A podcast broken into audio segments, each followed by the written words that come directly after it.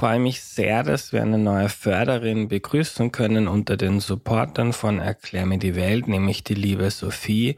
Vielen, vielen herzlichen Dank, dass du den Podcast so großzügig unterstützt. Alle Infos dazu auf erklärmir.at slash support.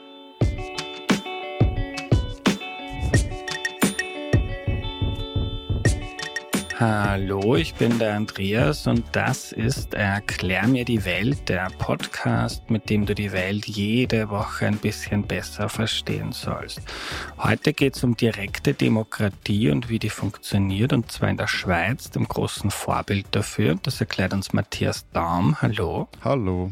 Andreas. Hallo, lieber Matthias. Danke, dass du dir die Zeit nimmst. Kannst du dich zu Beginn noch kurz vorstellen, bitte? Gerne. Ich bin Matthias Daum. Ich leite hier in Zürich das Büro der deutschen Wochenzeitung Die Zeit und ich mache jede Woche einen Podcast zusammen mit äh, meinem Kollegen, äh, meinem Zeitkollegen aus Österreich, aus Wien, mit Florian Gasser und mit dem Kollegen aus Berlin, mit Lenz Jakobsen. Und zwar heißt der Servus Grüezi Hallo. Und da besprechen wir Dinge und Themen, die unsere drei Länder beschäftigen. Und der ist super populär und das passte jetzt auch in Schweizer, bei einer deutschen Zeitung, in einem österreichischen Podcast. Da haben wir gleich auch genau, wieder die. Genau. Matthias, in der Schweiz entscheiden die BürgerInnen darüber, ob's Mass, ob Massentierhaltung abgeschafft werden soll, haben dagegen entschieden, ob man ein bedingungsloses Grundeinkommen einführen soll, haben dagegen entschieden, ob Tabakwerbung für Jugendliche verboten werden sollen, ist befürwortet worden. Erklär uns mal, äh, was da in der Schweiz eigentlich anders läuft wie in vielen anderen repräsentativen Demokratien wie in Österreich. Also ganz grundsätzlich haben wir hier in der Schweiz auf allen politischen Ebenen, also auf den kommunalen, auf den kantonalen und auf der nationalen Ebene stärker ausgebaute Volksrechte als zum Beispiel in Österreich oder auch in Deutschland.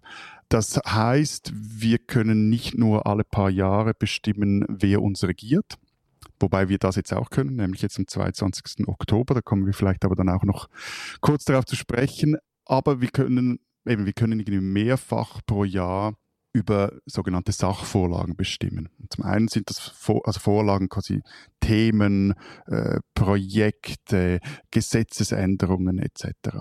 Und eben auf allen verschiedenen Ebenen.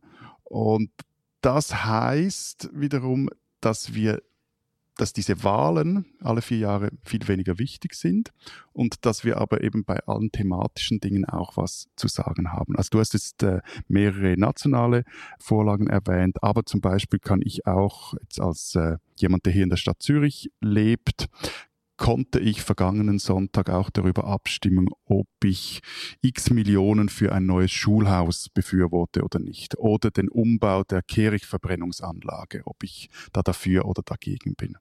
Oder auch, ob mhm. jetzt mehr Bäume in der Stadt gepflanzt werden sollen oder nicht. Und das war dann auch verbindlich, jetzt die lokale Abstimmung? Genau, also es ist, alles, ist, das, ist ja. alles verbindlich. Also zum einen haben wir Vorlagen, die kommen aus der Regierung, aus dem Parlament, gehen dort, dort durch diesen Weg, also Regierung macht einen Vorschlag, dann geht der Vorschlag ins Parlament. Auf nationaler Ebene gibt es dann noch sowas wie eine vorher noch eine Vernehmlassung. Also Regierung hat eine Idee und da kann eigentlich jeder und jede kann da seinen Senf dann dazugeben.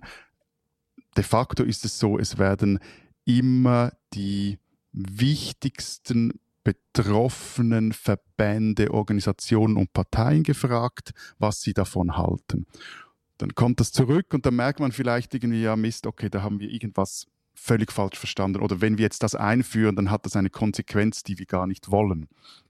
Dann wird die Vorlage nochmals überarbeitet, kommt dann auch ins Parlament. Dort wird sie dann teilweise nochmals überarbeitet, also vorher noch in die Parlamentskommission etc. Und dann ins Parlament wird sie teilweise vielleicht nochmals überarbeitet. Und dann, je nach, nach Wichtigkeit der Vorlage und, und wie sie auch juristisch ausgestaltet ist, ist die dann potenziell referendumsfähig. Also das heißt zum Beispiel, dass man dagegen ein Referendum ergreifen kann, 50.000 Unterschriften. Oder sie ist so ausgestaltet, dass sie zwingend vors Volk kommen muss, also einer Volksabstimmung unterworfen ist, zum Beispiel weil es eine Verfassungsänderung bedarf. Und dann wird darüber abgestimmt. Und dann gibt es dieses Instrument, das meines Erachtens im, Ausland auch immer also das interessanteste Instrument gibt. Du hast vorher auch deine Beispiele waren auch, das waren, mhm. glaube ich, alles solche Beispiele. Das ist die sogenannte Volksinitiative. Da kann ich 100.000 Unterschriften sammeln waren übrigens vor Einführung des Frauenstimmrechts 1971 waren es 50.000. Dann hat man dann gemerkt, ja gut, wenn jetzt doppelt so viele mitbestimmen können, dann müssen wir da auch auf Seite hoch, aber Seite sind das 100.000 Unterschriften sammeln für ein Volksbegehren und ich kann dann damit die Verfassung ändern. Und das klingt nach einem sehr äh, mächtigen Mittel, was es auch ist. Also man kann, das Volk kann hier die Verfassung ändern und kann eigentlich mehr oder weniger alles in diese Verfassung schreiben, was es will.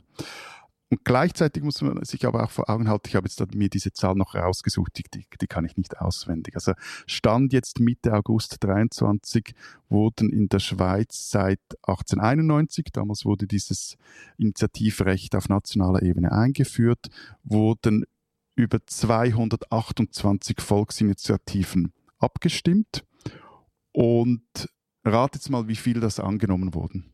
Volksinitiativen. Ja, also mit ich, 228 also, Volksinitiativen seit 1891. Ich habe es mal angeschaut, das heißt, ich glaube, es sind gut 20. Genau, also es sind irgendwie äh, 25 und äh, also es sind, ist sehr wenig oder es sind sehr wenige, die angenommen wurden.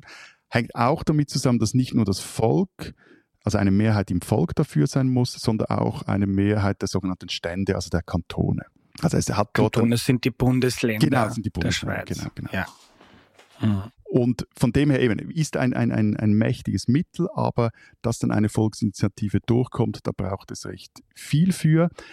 Aber das Mittel hat, oder ich würde so sagen, die, die Stärke dieses Mittels, auch der, der politische Einfluss dieses Mittels, ist gar nicht so sehr bestimmt durch dann die Frage, ja, ist die Volksinitiative jetzt durchgekommen oder nicht, sondern es ist auch ein Mittel, wo man das meine ich jetzt gar nicht so, salopp, wie es klingt, wo man politischen Druck ablassen kann oder mal etwas, sich ein, eine Stimmung auch manifestiert oder, oder ein Unbehagen, ein, ein, eine Wut und die, die dann auch vom ganz, ins ganze politische System so einfließen kann. Also man mhm. sagt auch, in, in es gäbe kein anderes Land auf der Welt, in der der Weg zwischen Empörung und Gesetz so kurz sei wie in der Schweiz. Mhm. Das hängt sicher auch Über an diesem die, System. Ja, über das reden wir dann noch. Äh, Matthias, gibt noch ganz viele interessante auch Vor- und Nachteile zu besprechen. Kurz mal historischer Background. Wie kam es überhaupt dazu? Du hast jetzt gesagt, seit 1891 ist das so. Damals war Österreich noch eine, eine Monarchie. Da gab es noch den Kaiser. Und da durften in Österreich nur ein paar reiche Leute mitbestimmen im Parlament. Und die Schweiz hat damals schon im Volksentscheid quasi institutionalisiert. Äh, warum? Wie kam es dazu? Die Schweiz wurde ja plus minus jetzt genau, 12. September 1848, also vor 175 Jahren, wurde die moderne Schweiz oder der moderne Bundesstaat gegründet. Damals in dieser ersten Verfassung äh, von 1848 war aber das Initiativrecht noch nicht drin, beziehungsweise nur als Recht für eine glaube ich, eine Totalrevision, nicht mal eine Teilrevision der Bundesverfassung zu fordern. Nur ganz, ganz kurz Exkurs. Also moderner Bundesstaat heißt, diese moderne Schweiz wurde damals begründet. Vorher gab es einen ganz kleinen, vor allem in europäischen Verhältnissen, ganz kleinen Bürgerkrieg zwischen den äh, katholischen und den äh, protestantischen Ständen. Und dann hat man sich dann zusammengerauft, auch weil man wusste, wenn man das nicht tut, dann kommt ihr rüber und äh, macht uns wieder mal die Hölle heiß. Also, also, auf jeden Fall, aber damals war das noch nicht drin und da gab's, dann gab es aber in der Schweiz sehr starke demokratische Bewegungen, die mehr Mitbestimmung der Bevölkerung forderten, wurde dann auch in verschiedenen, auf lokaler Ebene oder auch auf kantonaler Ebene gab es dieses Recht schon, dieses Initiativrecht und dann 1891 wurde es auf nationaler Ebene eingeführt. Aber eben, du hast vorgesagt, es durften bei euch nur Reiche im Parlament sitzen. Bei uns, wie gesagt, bis 1971 waren es dann nur die Männer und auch, geht es da nicht in die Details, es wurden, waren auch lange gewisse, nicht die ganze Bevölkerungsschichten, aber zumindest kleinere Gruppen auch von der politischen Teilhabe ausgeschlossen. Also teilweise wer Schulden hatte etc. Also es gab es mhm. in anderen Poli äh, europäischen Ländern auch, aber es ist nicht so, dass seither immer alle mitbestimmen können. Und natürlich die ausländische Bevölkerung, die hat bis heute auf nationaler Ebene in der Schweiz nichts zu sagen. Mhm. Ganz kurzer Exkurs zum Frauenwahlrecht. Wie kam es dazu? Das klingt so absurd. Erst seit 1971 gab es da keine feministischen Strömungen in der Schweiz, die sich da quergelegt hätten? Doch, aber das ist halt, also es gibt da mehrere Gründe für, wieso das, das so lange gedauert hat. Ein Grund ist sicherlich, dass die Schweiz von den beiden Weltkriegen verschont wurde. Also es gab bis zum gewissen Grad nie so große, auch von außen aufgezwungene Umbrüche im Land, also so, so große Zäsuren. Es war eher ein, eine Kontinuität. Dann natürlich auch, es ging also Frauenstimmrechte in anderen Ländern wurden von oben bestimmt. Da hat jemand dann mal bestimmt, so und jetzt sollen die auch, klar, mit Druck von unten, aber dann ging der Druck nach ganz oben und dann wurde gesagt, so ist es jetzt. Sei es über direkte Regierung oder über ein Parlament. Und das ist natürlich, vielleicht kommen wir da auch auf, auf die, die, die gewissen Nachteile dieses direktdemokratischen Systems in der Schweiz zu sprechen. In der Schweiz war das die Einführung, die Frage nach dem Frauenstimmrecht immer auch eine ganz klare Machtfrage, über die jene, die dann die Macht teilen mussten, auch abstimmen konnten. Also der einzelne Bürger, und hier ist jetzt das generische Maskulinum bewusst gewählt, der einzelne Bürger musste dann seine Macht teilen mit auch vielleicht auch seiner Frau. Und dann kommt dazu, dass die Schweiz einfach auch doch ein, ein stockkonservatives Land war und bis zu einem gewissen Grad auch immer noch ist. Also wir hatten auch ein Eherecht bis in die 80er Jahre, das ganz klar den, den, den Mann als, als äh, Haupt der Familie definierte. Das Interessante daran ist, wenn diese gesellschaftspolitischen Dinge dann mal kippen oder wenn sie sich ändern, dann ist dann das auch fix. Also wenn's, das ist dann weniger wie in anderen Ländern, dann, wo man dann eher wieder mal, es so große Backlashs gibt oder dann wieder hinter Entscheidungen zurückgeht. Aber wenn es dann mal so ist, ist so. Mhm. Aber jetzt nur mal um den quasi historischen Exkurs abzuschließen. Wenn ich es jetzt mit Österreich vergleiche, wir waren lange eine Monarchie und da hat eine kleine Schicht bestimmt. Demokratie ist in Österreich nie wirklich erkämpft geworden. Das ist irgendwie mit dem Ersten Weltkrieg ist, äh, die, ist das Habsburger Reich zerbrochen und dann hat man halt da auch wählen dürfen, ist dann gleich wieder gescheitert und dann unsere Nazi-Zeit und dann wieder einen Krieg verloren und seitdem sind wir Demokratie. Und in der Schweiz, so meine ich, gibt es dann einfach auch historisch bedingt ein ganz anderes Selbstverständnis, welche Rolle man als Bürger hat. Also dass man da quasi ein Recht drauf hat, dass man sich in irgendeiner Form einbringt. Genau, also zum einen eben jetzt diese 175-jährige Kontinuität seit der Gründung des modernen Bundesstaates. Das ist schon mal relativ lang, gerade wenn man es jetzt mit einer Geschichte wie Österreich vergleicht, die da ganz viele verschiedene, völlig unterschiedlich, das ist jetzt aufgezählt, äh, Epochen durchlebte. Es geht in der Schweiz aber auch noch etwas weiter zurück, dass es diese Art von von Mitbestimmung, zumindest Mitbestimmung von gewissen Gesellschaftskreisen die sich bis in, ins Mittelalter zurückverfolgen lässt. Also das wurde teilweise auch dann äh, mythologisch überhöht und verkitscht. Also Stichwort Rütlischwur oder, oder aber diese, diese ganzen, also zum Beispiel Landsgemeinden, also wo sich Vertreter treffen, die gibt es jetzt auch noch in ähm, in Glarus und in, in, in, im Appenzell, wo sich die Bevölkerung trifft und an einem Ort wirklich auch physisch versammelt, um über Dinge abzustimmen. Das hat eine viel längere Tradition als jetzt der, der rein moderne Bundesstaat und solche Überlegungen stehen da auch dahinter oder, oder solche Traditionen stehen da auch dahinter. Und dann war die Schweiz halt 1848 mit das einz, ja, vermutlich das einzige Land in, in Europa, wo diese demokratische Revolution halt Erfolg hatte. Und in allen anderen Ländern wurde sie dann wieder zurückgeschlagen. Das hat vermutlich auch etwas mit Glück zu tun und auch wie, mit, mit der Kleinheit des Landes, also dass, dass, dass das so mhm. funktioniert. So, Matthias, du hast jetzt erzählt, am Wochenende durftest du abstimmen, hast ein paar verschiedene Dinge aufgelistet. Zum Beispiel sollen Millionen da in ein Schulhaus investiert werden bei dir.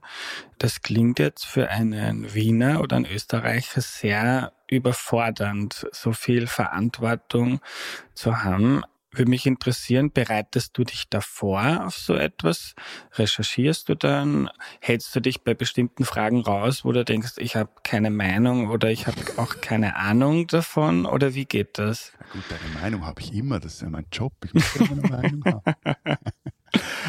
Also, aber an diesem Sonntag bin ich wirklich fast gescheitert. Also war jetzt auch etwas äh, ein spezieller Sonntag. Es waren nur kommunale Abstimmungen, also keine kantonalen, nationalen. Eine miserable Stimmbeteiligung dann auch in der Stadt. Also, äh, glaube ich, irgendwo zwischen 20 und nicht einmal 30 Prozent. Das wirklich und, und Vorlagen und vor allem bei einer Vorlage, wo ich wirklich fast selber nicht ähm, durchgeschaut habe, weil die derart schlecht formuliert war und, und, und kompliziert aufgegleist war. Da ging es so eben um Begrünung, Stadtgrün und um Bäume etc. Und da gab es dann einen Gegenvorschlag der Regierung und es gab einen Gegenvorschlag des Parlaments etc. So, aber jetzt bei so einem Schulhaus, um einem recht simplen Beispiel zu bleiben, ja, da informiere ich mich. Also ich kriege dann, also ich, jede Bürgerin, jeder Bürger in der Stadt kriegt ein paar Wochen vor Abstimmung ein dickes Kuvert und da drin sind einerseits die, die, die Abstimmungsunterlagen, also die, die Zettel, wo ich dann Ja, Nein draufschreiben muss, die kann ich ja danach wieder eintüten, zukleben und äh, unterschrieben zurückschicken. Und im Gegensatz zu Österreich wissen wir ja, wie man Klebstoff produziert. das Zeugs hält also dann auch. Und gleichzeitig in diesem, mit diesem Kuvert erhalte ich auch aber Infobroschüren der, der der Gemeinde oder des Kantons oder des Bundes, also das sogenannte Abstimmungsbüchlein. Und da drin wird dann erklärt, um was es geht. Und es kommen auch die, die Gegner einer Vorlage, jetzt auch dieses Schulhaus zum Beispiel, kommen auch zu Wort. Und dann, ja, informiert man sich äh, jetzt in diesem Fall in, de, in, der Lokalpresse darüber, ob jetzt das, äh, was das für ein Projekt ist, etc. Wobei Schulhausvorlagen zumindest in der Stadt Zürich, eigentlich kaum je so richtig umstritten sind. Also da, da hat es teilweise nordkoreanische Zustimmungswerte dann.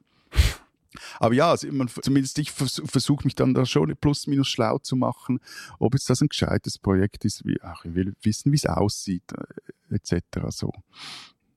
Und ähm, mhm.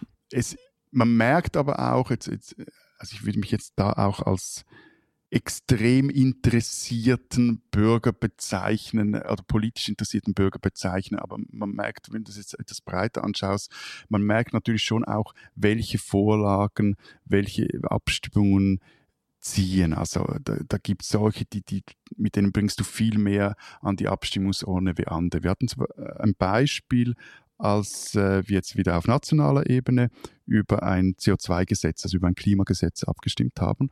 Da kamen zur gleichen Zeit mehrere ähm, Agrarinitiativen, also Volksinitiativen, die sich mit Agrarthemen befassten, aus dem linksgrünen Milieu kam zur Abstimmung. Die wiederum führten dazu, dass in der, in der Bauernschaft und im ländlichen Milieu eine extrem hohe Mobilisierung stattfand. Das wiederum führte dazu, weil die, und die wurden mobilisiert durch diese Agrarinitiativen. Also sind dann Bauern mit irgendwelchen ihren Traktoren stinkhassig durch die Landschaft gefahren etc. Und wegen dieser Mobilisierung gingen die dann abstimmen und die stimmten dann auch über das CO2-Gesetz ab, das ihnen gar nicht jetzt so wichtig war, stimmten dort dann aber nein und da kam es zum Beispiel zu einem doch sehr überraschenden, ablehnenden ähm, Verdikt, Volksverdikt äh, darüber. Und, äh, also solche Dinge mhm. spielen dann da auch mit rein. Mhm. Ja, total spannend. Ich habe ein paar Fragen bekommen von HörerInnen, die würde ich dir Schieß gerne stellen. Los.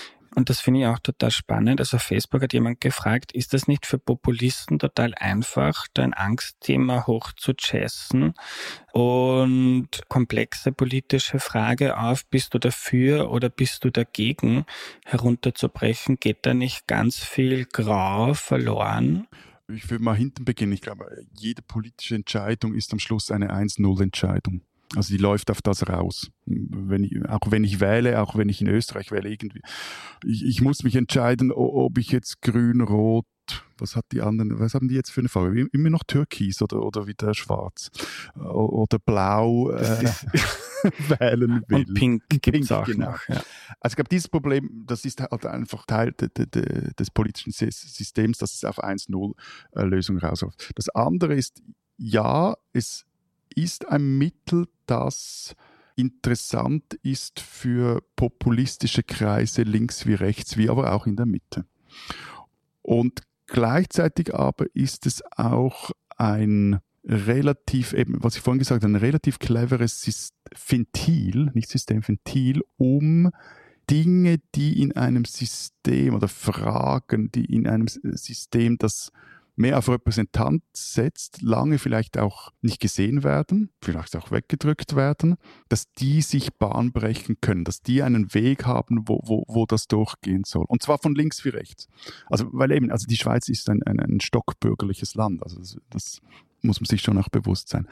Und dann mhm. aber der wichtigste Punkt, vor allem, ich glaube, darauf zieht auch die Frage ab, weil ja in anderen Ländern auch immer wieder gefordert wird, dass das Volk mehr Mitsprache erhalten soll. Und diese Forderungen häufig, zumindest in den deutschsprachigen Ländern, zurzeit eher aus, äh, aus dem rechten Milieu ähm, kommen.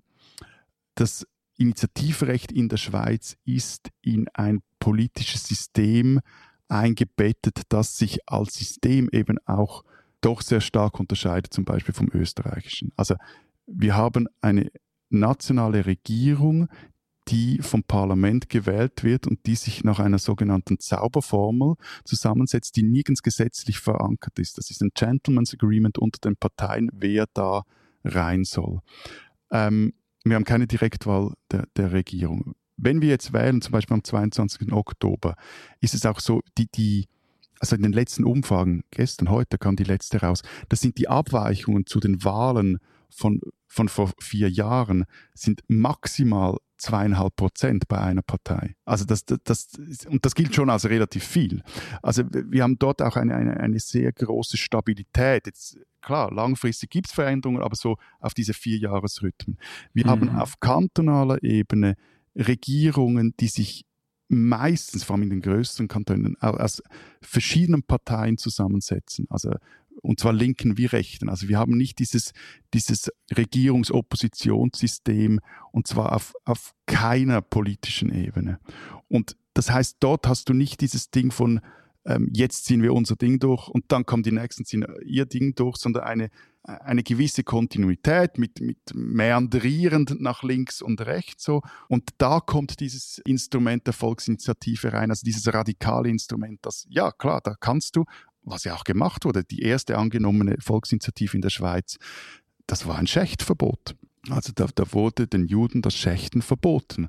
Und das hatte ganz klaren äh, antisemitische Züge. Das waren zwar Tier, also ein Tierschutzmilieu, das da federführend war, aber gab kürzlich auch eine, eine tolle Radiosendung beim SRF dazu, kann man sicher auch in Österreich hören.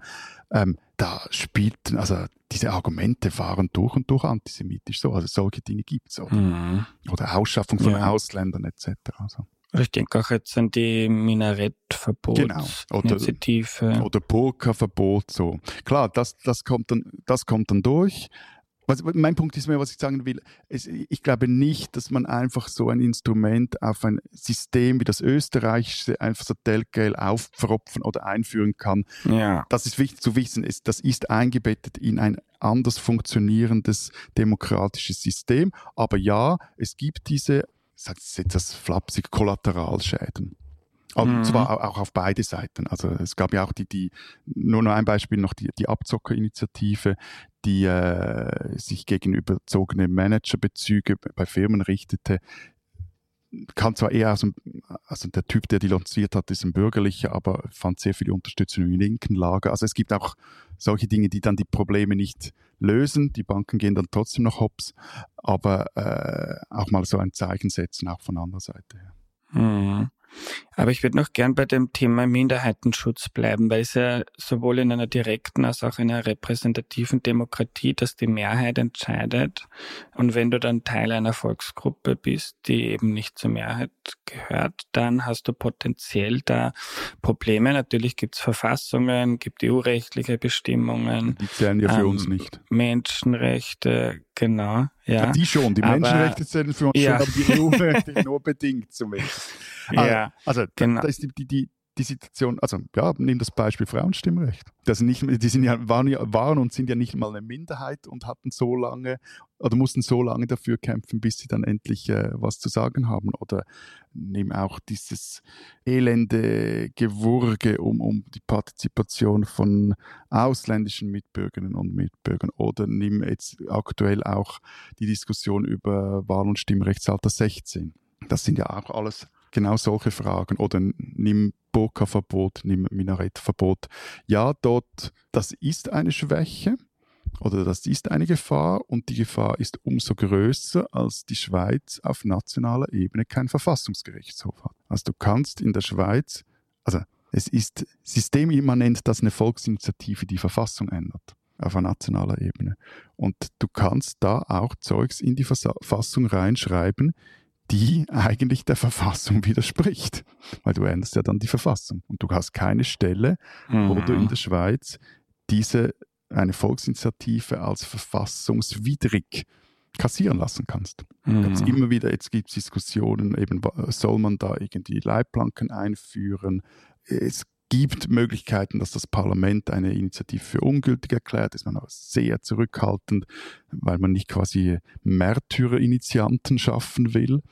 Das, und das ist, ist eine Schwachstelle und, und ich glaube auch eben da, wenn man das dann überzieht, dann könnte das potenziell gefährlich werden. Es gab in vergangenen Jahren ein, zwei Abstimmungen, die in diese Richtung zielten und da wurde dann auch der ganze Abstimmungskampf genau über diese rechtsstaatlichen Argumente geführt. Also da ging mhm. es um Gewaltentrennung, da ging es darum, um Minderheitenschutz, es ging darum, um, um klarzumachen, hey, da wird ein, ein Präjudiz geschaffen oder wenn wir das machen, dann kommen wir mit den Grundrechten in Konflikt und dann wird das, kann das auch heikel werden. So.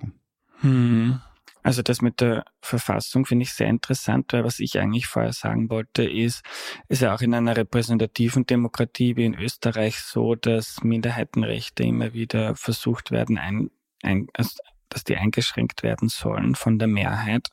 Vor allem, weil Österreich auch ein stockkonservatives Land ist und traditionell eine rechte Mehrheit hat.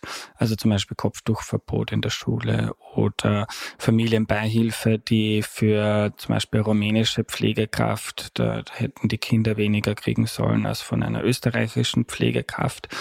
Äh, das ist auch durchs Parlament gegangen, aber hat dann der Verfassungsgerichtshof wieder kassiert in den Kurzjahren.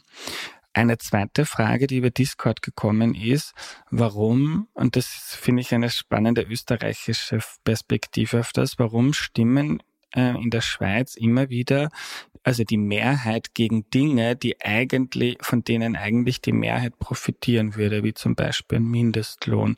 Ich denke jetzt auch ans Thema Massentierhaltung. Wenn man jetzt wahrscheinlich in Österreich eine Umfrage machen würde, bist du für oder gegen Massentierhaltung, sind wahrscheinlich 80 Prozent dagegen. Aber irgendwie schafft es die Schweiz dann zumindest im Diskurs, um so eine Abstimmung weg von diesem Schwarz-Weiß zu gehen und das irgendwie auch von verschiedenen Blickwinkeln zu betrachten. Weil wenn man zum Beispiel von heute auf morgen die Massentierhaltung abschaffen würde, dann wäre das für viele Landwirte, aber auch für die ähm, Versorgung mit Nahrungsmitteln ein Problem.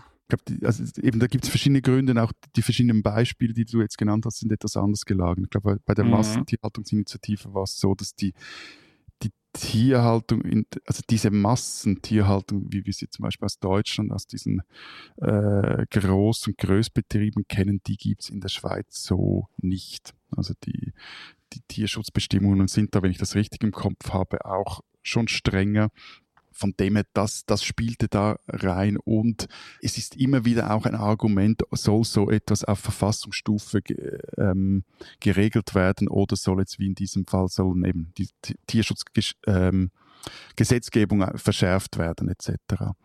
Das eines der, der, der, Beispiele, das du jetzt nicht genannt hast, aber das ist ein sehr bekanntes Beispiel, ist, ist äh, es gab mal eine, eine Vorlage, die sechs Wochen Ferien forderte, statt der vier, wie jetzt äh, obligatorisch sind oder vorgeschrieben sind. Die wurde auch abgelehnt. Und da ist natürlich, also das ist so der, der Klassiker, wieso ähm, stimmen die Leute gegen mehr Urlaub?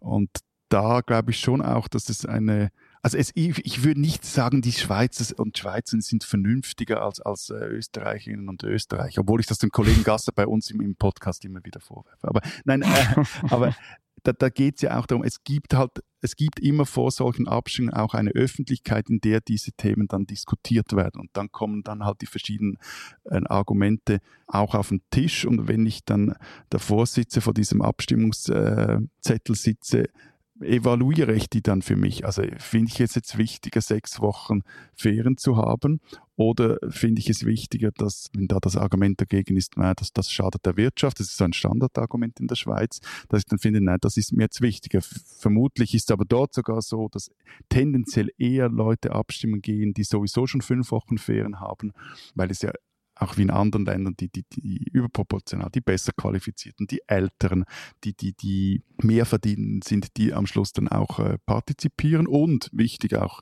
in der Schweiz nochmals, also nicht die, die ausländischen Einwohnerinnen und Einwohner, die hier halt die Niedriglohn, den Niedriglohnsektor halt auch dominieren, also die vielleicht dann von diesen sechs Wochen Ferien auf dem Bau eher profitiert hätten.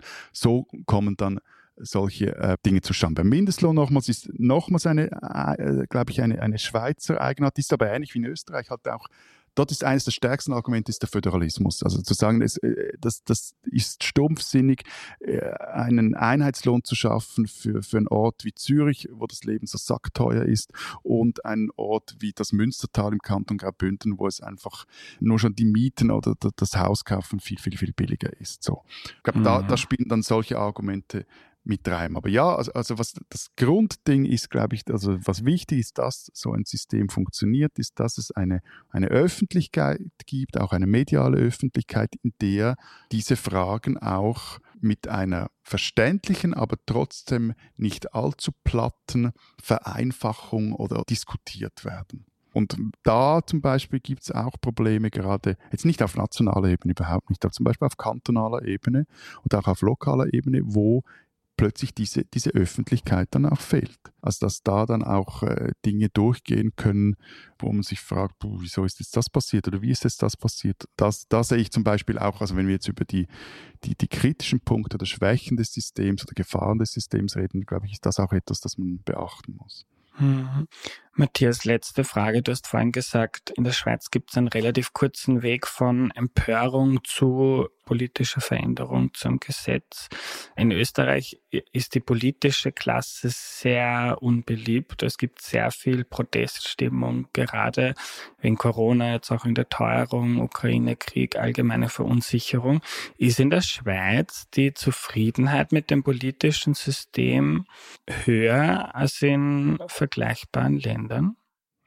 Da müsste man jetzt verschiedene Studien miteinander vergleichen. Ich habe aber so im Hinterkopf, dass es grundsätzlich eher etwas höher ist und es, wie gesagt, eben es gibt diese Ventile, durch die man seinen Ärger auch jagen kann. Es kam kürzlich jetzt aber, vergangenen Sonntag, glaube ich, ein, äh, eine neue Untersuchung raus, ein Demokratiemonitor, der zeigte, dass die Unzufriedenheit auch in der Schweiz zunimmt. Und es gibt auch Stimmen, die, die fordern, dass das System auch grundsätzlich reformiert werden soll. Also zum Beispiel jetzt auch vor ein paar Wochen, ja, vor ein paar Wochen nicht, vor einer Woche, vielleicht zwei, kam ein Buch raus. Zu den Herausgebern gehören ein ehemaliger Regierungsrat, ein, äh, der ehemalige Chef des, des äh, Nationalmuseums und eine, eine, Klimawissenschaftlerin und die Vertreterin einer, äh, ehemalige Vertreterin einer politischen NGO.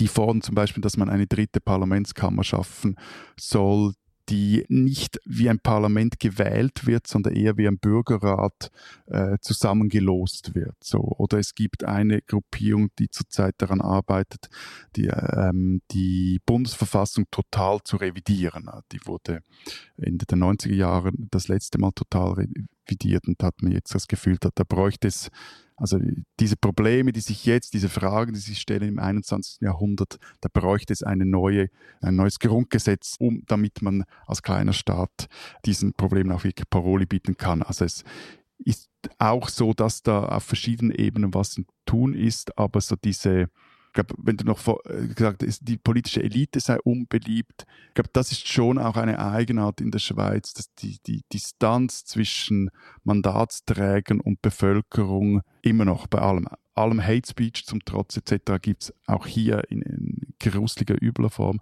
aber die ist kleiner. Also es ist, äh, das hat aber auch mit dem Habitus ähm, dieser Person zu tun und generell mit einer das ist jetzt so meine auch persönliche Erfahrung, einer viel geringeren oder viel weniger ausgeprägten Hierarchiegläubigkeit wie in Deutschland, aber auch in Österreich. Also das ist, die da oben wie da unten ist, ist äh, weniger stark ausgeprägt. Lieber Matthias, vielen lieben Dank für deine Zeit. Danke dir, Andreas, für die Einladung.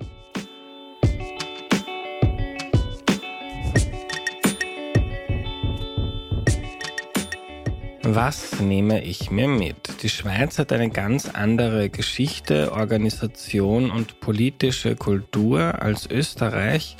In Österreich gab es bisher erst zwei verbindliche Volksabstimmungen. Einmal zum EU-Beitritt, wo eine Mehrheit dafür war, und einmal zur Nutzung von Atomkraft, wo eine knappe Mehrheit dagegen war so in der Zeit Bruno Kreiskes in den 70er Jahren. Sonst gibt's in Österreich Volksbegehren, die Unterschriften sammeln, aber meistens ziemlich lautlos verpuffen und auch unverbindliche Volksbefragungen wie 2013 zur Wehrpflicht. Damals stimmte eine Mehrheit dafür, dass junge Männer weiterhin Zivildienst oder Bundesheer machen müssen. Da hätte sich die Regierung aber rein rechtlich auch nicht daran halten müssen. Die FPÖ fordert in Österreich ja regelmäßig mehr direkte Demokratie und ohne das werten zu wollen, ist wichtig, was Matthias gesagt hat. Man kann nicht einfach die direkte Demokratie der Schweiz auf ein ganz anderes politisch, politisches System mit anderer Geschichte überstülpen. Ich finde das Schweizer System sehr spannend. Mündige BürgerInnen, die sich regelmäßig aktiv am politischen Prozess beteiligen. Das ist etwas, das mir in Österreich total abgeht. Und auch die Abneigung gegenüber Hierarchien in der Schweiz ist etwas, was ich sympathisch finde.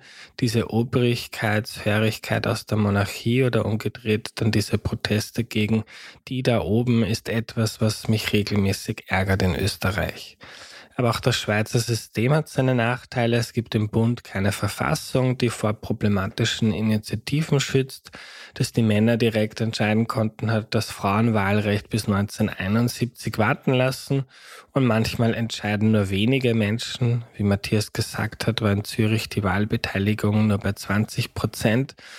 Dann für alle anderen. Aber das gibt's ja in Österreich auch.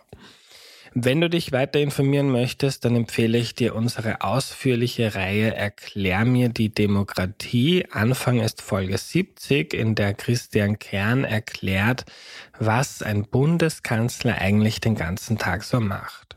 Matthias hat mir am Ende auch noch einen Buchtipp gegeben für alle, die sich weiter über die Schweiz informieren möchten. Demokratie in der Schweiz heißt das Buch. Es ist von Josef Lang. Den Link findet ihr auf der Homepage und in der Podcast-Beschreibung. Unser Angebot bei Erklär mir die Welt ist, ihr versteht die Welt mit wenig Aufwand besser. Wenn euch das hilft, dann unterstützt den Podcast bitte auf erklärmir.at slash support, ja. Auf erklärmir.at slash support und schaut mal im Shop vorbei auf erklärmir.at slash shop. Dort gibt's T-Shirts, Pullis, Jutebeutel, Hefall und so weiter für Erklär mir die Welt-Fans. Ihr könnt die Erklär mir die Welt News gratis abonnieren per E-Mail, Signal oder Telegram. Einfach auf erklärmir.at slash news gehen. Da gibt's Infos über Gewinnspiele, Events, neue Folgen, Fragen, Aufrufe und alle Tipps von mir, Bücher, Filme, Serien und andere Dinge, die ich interessant finde. Außerdem haben wir einen Discord-Channel zum Connecten untereinander und wir bauen gerade einen YouTube-Channel auf. Also wenn euch das interessiert, gerne mal vorbeischauen. Kurze Ausschnitte der Videos gibt's auch auf TikTok und Instagram, wir sind natürlich auch auf Facebook. Also gerne überall connecten, wo du dich im Internet aufhältst. Danke am Ende noch an Sidonie Sagmeister, an Missing Link, Audio Funnel und Motion. Wir hören uns nächste Woche am Dienstag. Bis dahin eine gute Zeit, euer Andreas.